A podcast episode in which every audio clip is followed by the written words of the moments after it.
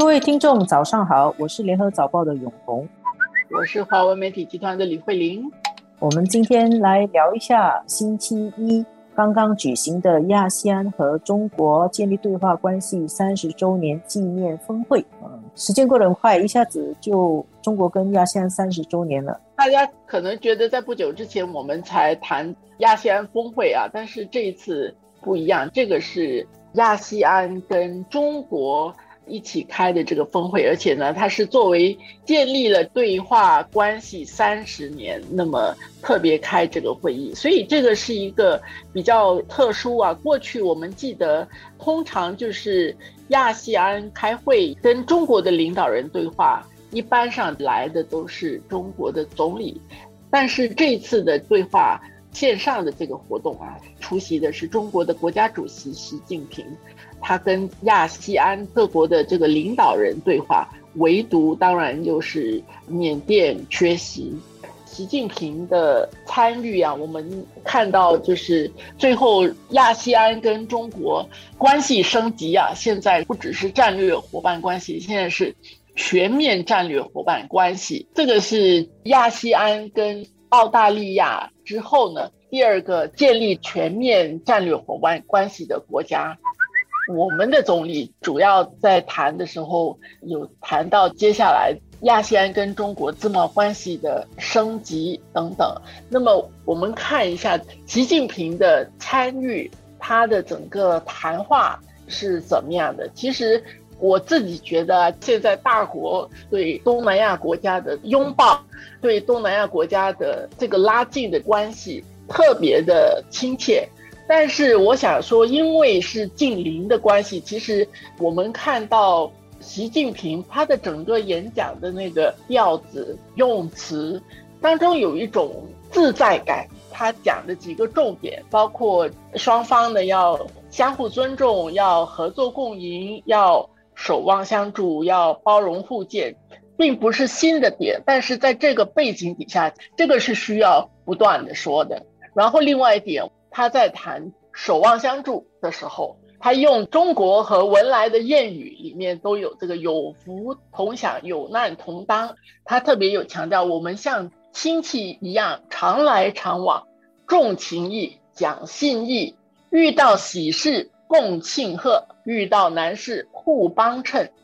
这样的一些用法，我想对东南亚这边的人民来说啊，他有一个说话的这个对象。表现出这样的一种亲近感，这个你们亚细安跟美国人谈话大概不会谈这样的调子啊，但是中国他完全不跟你谈什么军事啊、合作啊什么，不是，他跟你讲这种情谊啊，跟你讲亲戚，我觉得在整个基调是这样的。但是政治博弈是非常的复杂多变啊，而且是很多层次的。我完全同意慧玲说的那些。它一方面呢是有这个很正面的基调。我们最近看美国的副总统啊，还有美国的防长来，他们的口气都是好像警告说这个区域安全要出现问题。那么中国的态度就是比较正面，而且友善，然后充满阳光这样的感觉。但是就算是看公开的信息，也可以感觉到在这次峰会举行底下呢，还是有暗流涌动。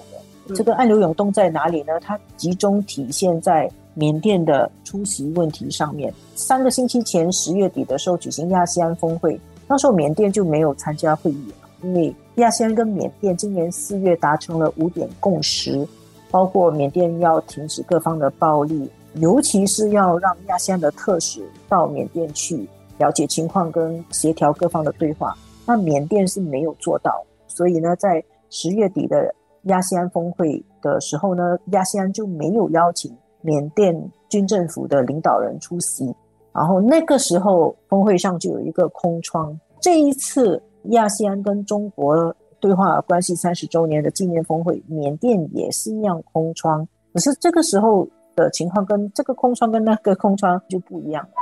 我们看到公开的信息，马来西亚外长说，其实中国是建议让。缅甸驻中国的大使出席这个峰会的，然后呢，亚细安的国家也答应了，中国会希望缅甸有一个政府的代表去，然后亚细安有一些国家是不同意的，包括印尼、马来西亚、文莱还有本国，也是觉得这个五点共识没有进展的话，就我们还是要维持十月底的那个现状。但是中方他希望缅甸有代表去，最后中方建议这个驻北京缅甸大使亚香就同意了。大家都有经过了这一些的讨价还价谈判，不过最后呢，这个缅甸自己又不同意说派驻中国的大使去。缅甸的态度是，军政府领导自己不去的话，那就不去。我也觉得最后大家还是顾全大局啊。中国跟这个亚细安的其他九个国家就还是达成共识，这个会议还是照常的举行。而且中国呢，作为大国嘛，他就如预期般的带了礼物来，在这次的纪念峰会上。他就要宣布捐十五亿美元推动亚细安接下来的发展，然后呢，还有给亚细安的国家捐五百万美元的冠病应对基金，这些最后还是有一个圆满的收场。我想说，这个缅甸的问题，中国会提出他的要求，但是我想现在在整个大的背景底下，大家在有不同意见的时候，缅甸的问题其实是。亚细安内部怎么处理的一个问题，